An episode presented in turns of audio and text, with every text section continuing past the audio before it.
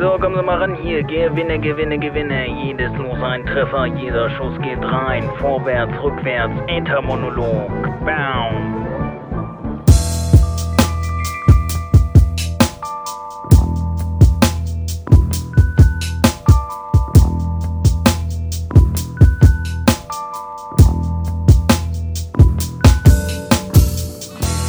So, so, so. Moin, moin und hallo. Herzlich willkommen zum Äthermonolog. Ich bin Kai und heute erzähle ich euch ein bisschen was zum Thema Bewertungen. Aber vorher ein kleiner Rückblick zu dem, was in der letzten Woche los war. Ich habe letzte Woche im letzten Podcast, da ging es um Schön, jetzt ist mir das Thema. Ah, um das Improvisieren, genau. Es ging um Improvisation. Und äh, da habe ich meinen Kollegen Daniel erwähnt. Fälschlicherweise, ich wusste, ich begebe mich da auf dünnes Eis.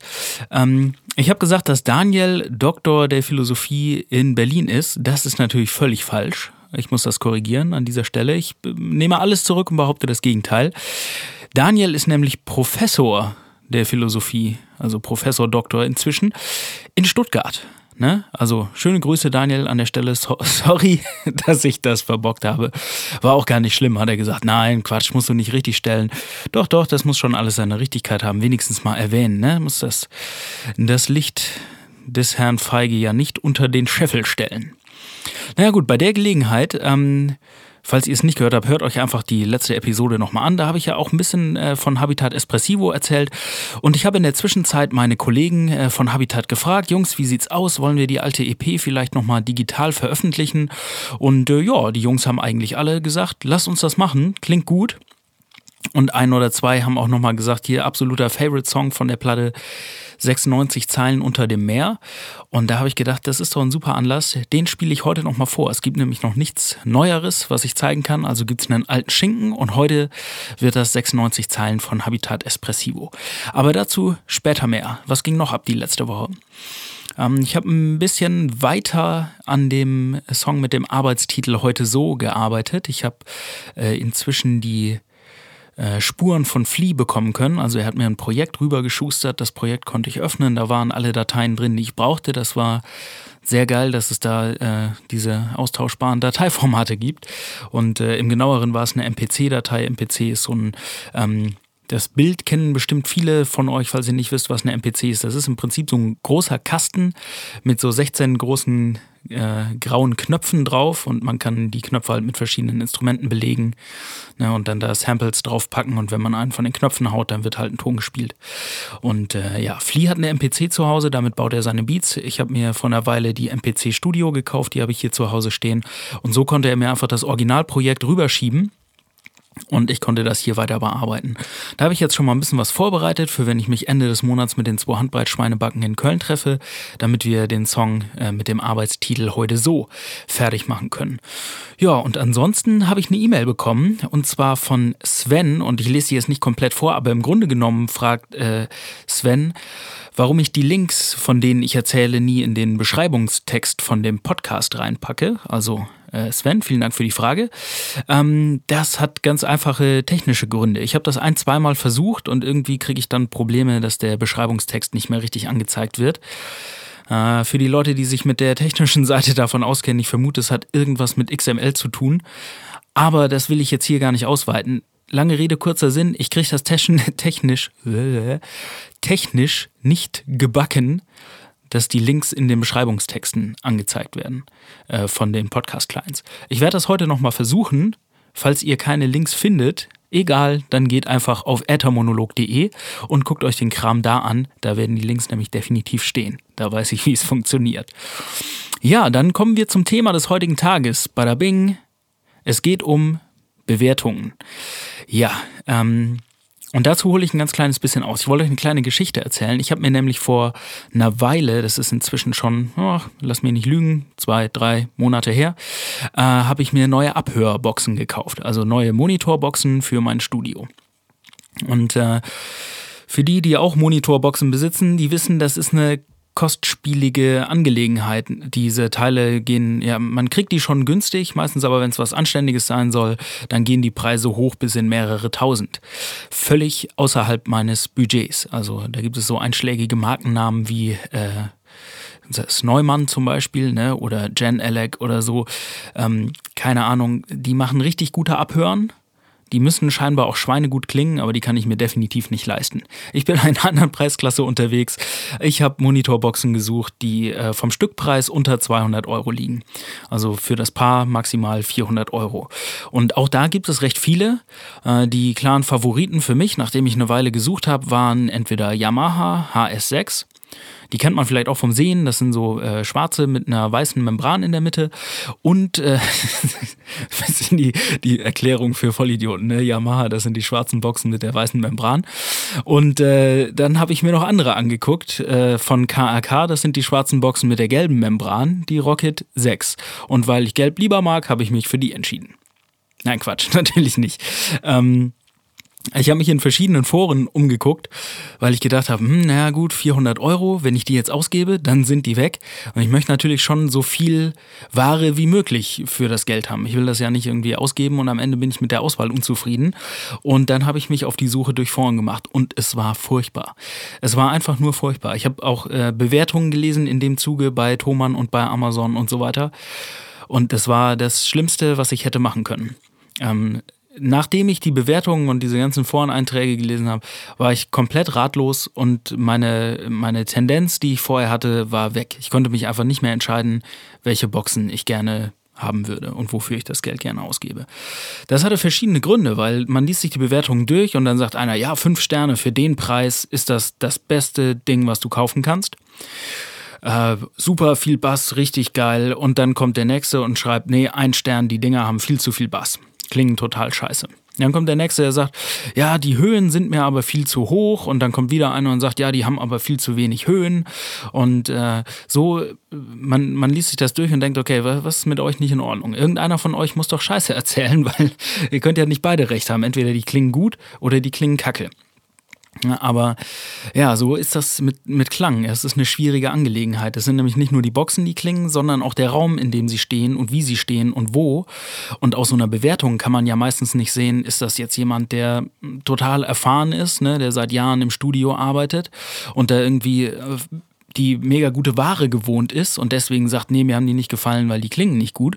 Oder ist das jemand von um der Ecke, ne, der gerade erst anfängt mit dem ganzen Kram und der seine normale Stereoanlage oder Anlage aus dem Auto gewohnt ist und der dann sagt, ja, nee, finde ich, klingt nicht gut, weil Studioboxen, wer das nicht weiß, die klingen sehr, ähm, ja, wie soll ich sagen, sehr klar. Äh, in der Regel. Ne? Also man will ja hören, wie der Sound klingt, um den abzumischen. Und das heißt, die beschönigen da nichts. Also da wird nicht mehr Bass draufgepackt, als da eigentlich drin ist oder irgendwie noch ein, der, der Klang irgendwie beschönigt, sondern die sind manchmal sehr, sehr ehrlich und klingen dadurch schlecht, wenn die Musik nicht geil gemischt ist. Oder auch im Vergleich zu einer HiFi-Anlage, wenn man es nicht gewohnt ist, so, dass man darauf nicht so gern Musik hören mag. Naja, schwierige Entscheidung. Dann saß ich da mit den Bewertungen und die Geister scheiden sich und die einen sagen, kauf auf jeden Fall das und die anderen nein, kauf auf jeden Fall das. Boah, davon habe ich erstmal ein paar Tage gebraucht, mich zu erholen. Und äh, ja, dann musste ich ja trotzdem eine Entscheidung treffen und, äh, und entscheiden, was, was ich kaufe. Dann habe ich einfach Folgendes gemacht. Hier in Hamburg gibt es so einen größeren Musikladen, Just Music heißt das Teil. Da bin ich rein und äh, habe gefragt, ob die die beiden Boxen da haben, die ich gerne, äh, zwischen denen ich mich gerne entscheiden würde. Wie es der Zufall wollte, hatten sie die eine äh, Box natürlich nicht da. Dann musste ich später nochmal wiederkommen, an einem anderen Tag, als beide da waren. Und dann konnte ich in so einen kleinen Seitenraum gehen und konnte die Boxen da Vergleich hören. Ne? Dann werden die an so ein Gerät eingeschlossen und man kann dann irgendwie so einen Knopf A drücken und Knopf B und dann hört man die unterschiedlichen Dinger. Habe ich auf dem äh, Telefon meine Musik mitgebracht, habe das angeschlossen und habe die als MP3 da laufen lassen und äh, habe mal ein bisschen angehört. Ne? Die Lieder, die ich selbst gemacht habe, kenne ich gut, ich weiß, wie die klingen müssen. Und dann habe ich diese beiden Boxen Vergleich gehört. Man kann sich jetzt auf jeden Fall drüber streiten, ob das, äh, ob das eine gute Idee ist oder eine schlechte Idee, Boxen in einem Laden Vergleich zu hören. Weil erstens ist man in einem anderen Raum, der klingt ganz anders, als äh, bei einem selbst zu Hause das wahrscheinlich klingen würde. Und noch dazu, dadurch, dass man den A- und B-Knopf drückt, weiß man ja immer ganz genau, welche Box man gerade anhört. Also man testet das nicht blind, sondern man schaltet um Und dann ist es auch noch total wichtig, dass die Boxen gleich laut eingestellt sind, weil das Gehirn, das kleine Arschloch, macht so Sachen, dass ähm, wenn Sachen lauter sind, dann denkt man sehr schnell, dass, dass das besser klingt. Ne? Also wenn die eine Box lauter ist als die andere, das lässt sich wahrscheinlich auch mit irgendwelchen psychologischen äh, Daten und Tests belegen. Ich habe aber keine Ahnung, wie die heißen. Aber es gibt auf jeden Fall das Phänomen, dass wenn eins lauter ist als das andere und man fragt, was klingt besser, dann würden die meisten Leute sagen, das Laute klingt besser. Und ich glaube, so viel Mensch bin ich da, dass das für mich auch gilt. Und äh, ja, schwierig. Du willst die Dinger gleich laut einstellen, dann drückst du A und hörst das eine und drückst B und hörst das andere und denkst, hm, was klingt jetzt besser? Es hat mich eigentlich auch nur verunsichert. Ich bin an dem Tag aus dem Laden rausgegangen und habe gar keine Box gekauft, weil ich gedacht habe, hm, scheiße, die sind total unterschiedlich.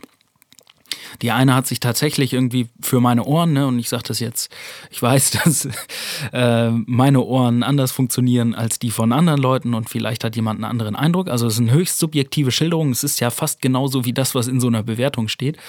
Aber ich hatte bei den einen das Gefühl, die klingen sehr steril, ne? die sind ganz, ganz sauber, die machen aber auch nicht so viel Spaß.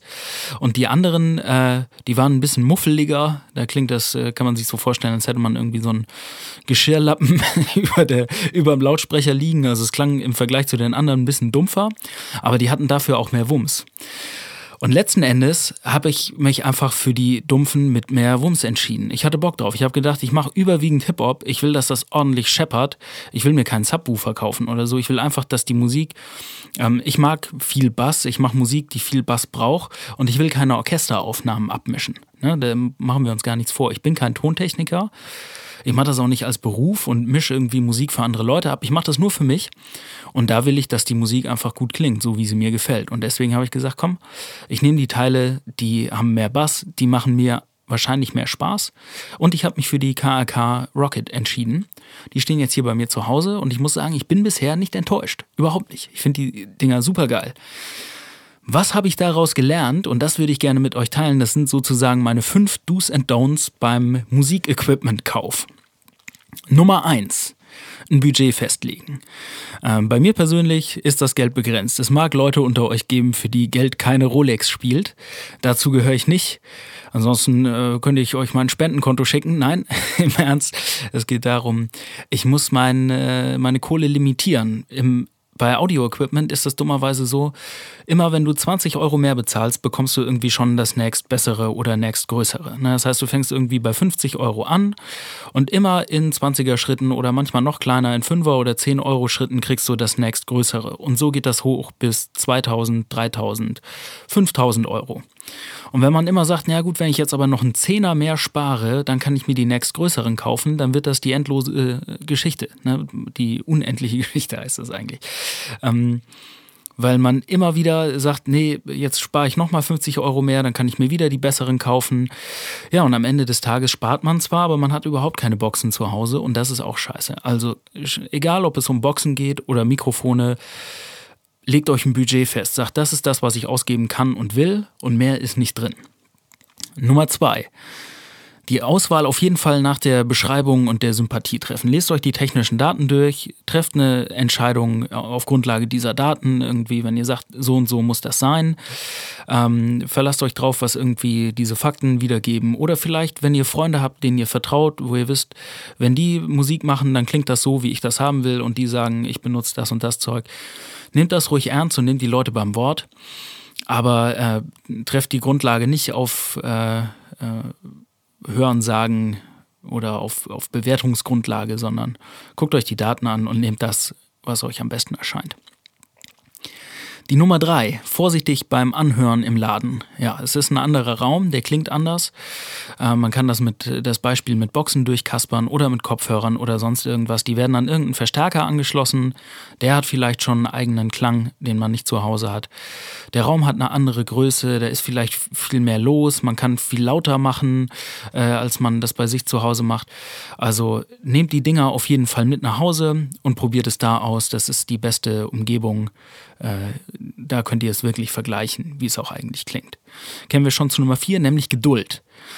Ähm, ja, kauft was zum Vergleichen, kauft was zum Testen, nehmt es mit nach Hause. Die meisten Läden bieten ja heute ohne Probleme 14 oder sogar irgendwie 30 Tage äh, Rückgabe oder, oder Umtausch an. Seid euch da, äh, traut euch das, kauft die Dinger, nehmt die mit nach Hause, probiert das aus, probiert das Mikrofon aus, macht eine Aufnahme damit, gebt das zurück, holt euch ein neues, macht wieder eine Aufnahme damit und entscheidet euch am Ende für das, was euch am besten gefallen hat. Und Nummer 5, last but not least, auf keinen Fall diese bekackten Bewertungen lesen. Das Problem ist, da haben viele Leute vielleicht eine Ahnung oder auch keine Ahnung. Das weiß man aber nicht, weil das steht in der Bewertung nicht drin. Ob das, ob das Profis sind, die sagen, das taugt was oder das taugt nichts. Oder ob das Leute sind, die genauso wenig Ahnung haben wie ich und äh, das einfach, ja, einfach nur ein paar Boxen für zu Hause haben wollen und der Rest wird sich schon ergeben. Da kann das Bewertungslesen extrem verunsichern, also lasst das am besten.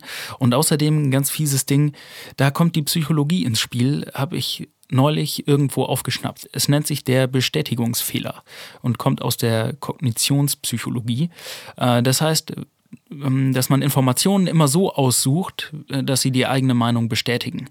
Also wenn ihr selbst überzeugt von einem Lautsprecher, von einem Mikrofon, von der Gitarre seid und lest euch dann die Bewertungen durch, dann werdet ihr am Ende wahrscheinlich, wenn ihr fünf gute und fünf schlechte Bewertungen gelesen habt, immer denken, ja, aber die fünf guten, die waren schon so gut, die haben mich auf jeden Fall überzeugt. Also das, was da drin stand, das hat ja definitiv äh, die, die schlechten Meinungen überwogen und außerdem glaube ich, der eine, der die schlechte Bewertung abgegeben hat, der hatte sowieso keine Ahnung, das hat man schon lesen können.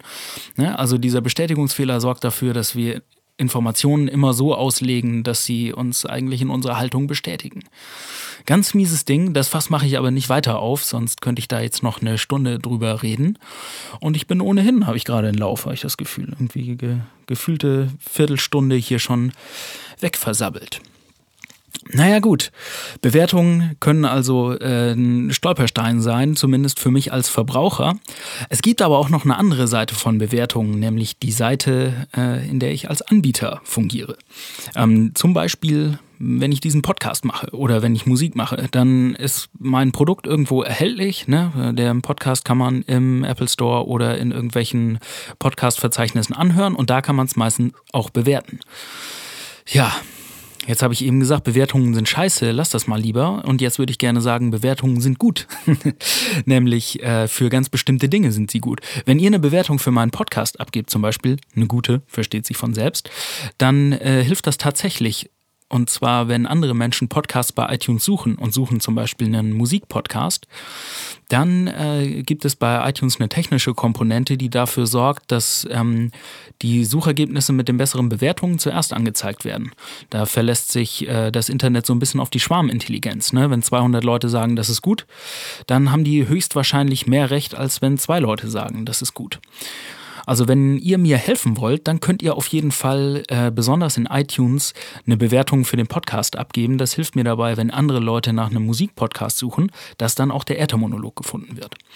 Ihr könnt natürlich auch bei Amazon oder iTunes oder anderen Geschichten äh, gerne mh, mm, Reviews für unsere Musik hinterlassen. Unsere, meine Musik. Könnt ihr gerne ein paar Sterne geben und sagen, wie ihr das findet.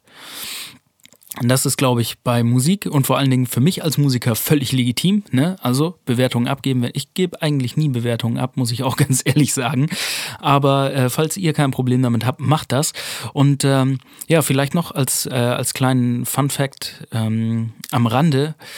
Äh, ich habe neulich, als wir die Lieder angefangen haben bei Spotify hochzuladen, wollte ich, dass der Account bestätigt wird. Also ich wollte gerne zu Spotify gehen und sagen, hier, das da ist mein Account. Also dieser Interpret, das bin ich, damit ich dann irgendwie Playlists erstellen kann und, und so ein Kram. Und das Interessante ist, man braucht bei Spotify zum Beispiel 250 Follower mindestens, um sich äh, bei Spotify als Künstler äh, verifizieren zu lassen.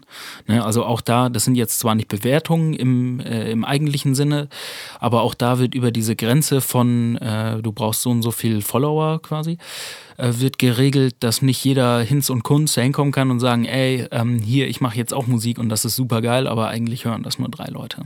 Also irgendwie ein bisschen wie so ein natürlicher Filter. Gut, ne? also das eine ist Bewertungen als Verbraucher, kann ich mir sparen, brauche ich nicht, vor allen Dingen nicht beim Musikequipment kaufen. Bewertungen als Musiker und Podcaster, sehr gerne. Gebt sie ab, es hilft mir. Und jetzt habe ich genug erzählt, ich muss mal kurz einen Schluck trinken und ein bisschen Luft holen. Aber das trifft sich ganz gut, denn ihr hört jetzt 96 Zeilen unter dem Meer von Habitat Espressivo. Viel Spaß dabei.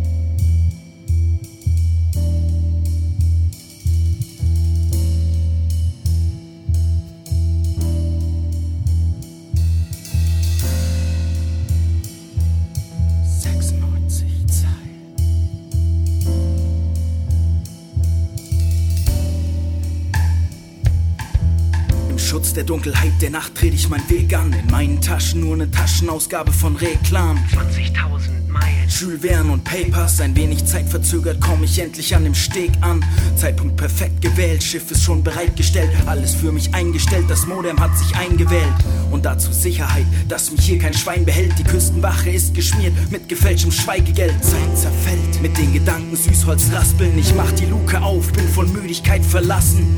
Jetzt nur nichts überhasten, konzentriert den Weg ertasten. Später übernachten, letzte Schritte bis zur Führungskapsel. Ich steige eingetrost, schottendicht und leinenlos. Das Meer Trost wird der Prost, heute scheint es grenzenlos. Ich zieh die Lenkung hoch, einschalten des Echolots. Allein in meinem Boot, auf Mission gegen den Strom. Seh Instrumente, die mich in die Tiefe lenken. Alles liegt in meinen Händen, frage kurz. Es gilt nicht Zeit verschwenden, ablenken und weiterdenken. Du bist nicht grundlos auf dem Wege in die weite Fremde. Was mir verdächtig an der Oberfläche ist, ist, dass sie offen tut, doch geschlossen oberflächlich ist. Es war zu lächerlich, ich glaub, dass da was Besseres ist. Deswegen bin ich unterwegs mit Submarinen im Versgedicht.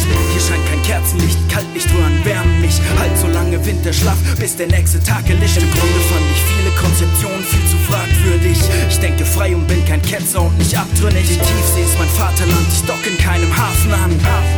Weil ich seit Tagen nicht mehr schlafen kann und bleib erfüllt von Tatendrang, bis ich das Signal empfange. Wir sind in unserer Zielposition angelangt. 96 Zeilen, so weit entfernt.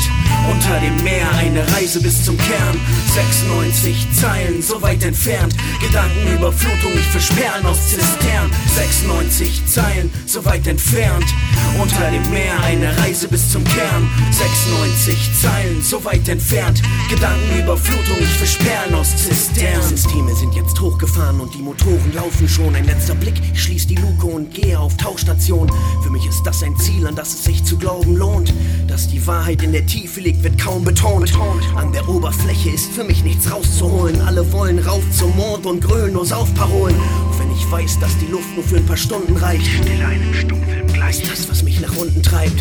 In die Richtung, wo mein Dasein einen Nutzen zeigt. Weit ab vom Wasserschutzbereich ist die Tiefe mein Druckausgleich. Alles läuft butterweich. Jede Sekunde schreibt mir einen Zettel als Erinnerung, bis ich den Grund erreich. Doch der Weg ist schwer zu erkennen in unserer Zeit. Es ist nicht leicht, wenn im Dunkeln deine Funzel streikt. Wenn das, was unterm Strich als Summe bleibt, den Grund zerreißt. Das zu erfahren, was den wahren Sinn unterstreicht. Zu lange hab ich den ganzen Frust und Staub geschluckt.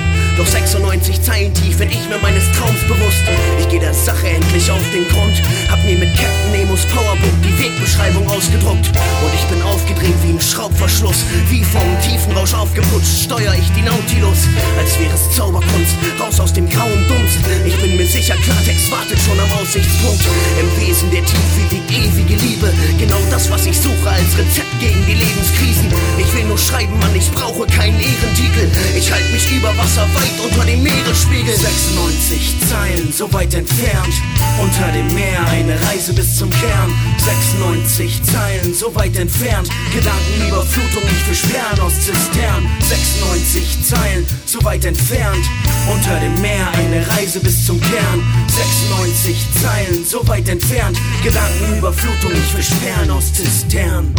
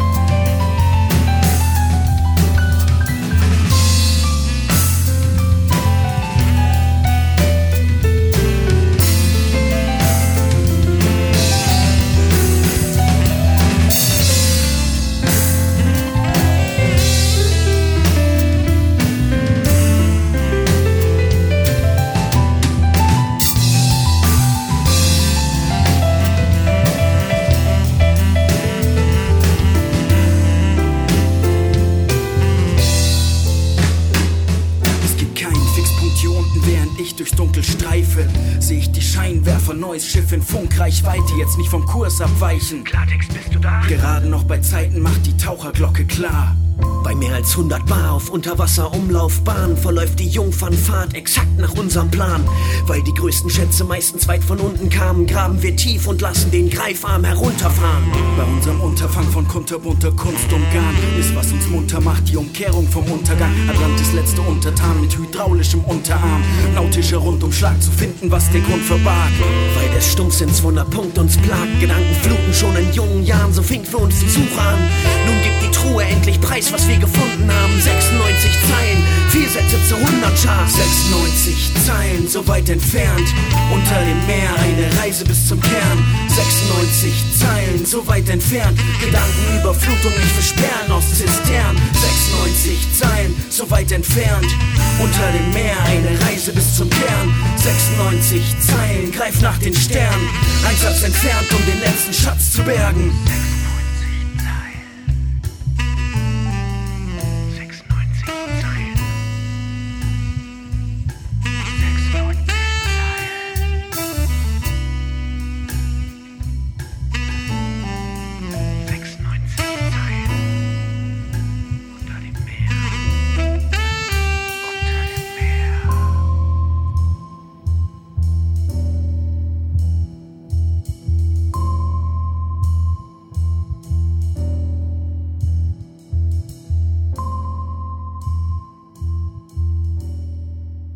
Yo, was für ein episches Brett.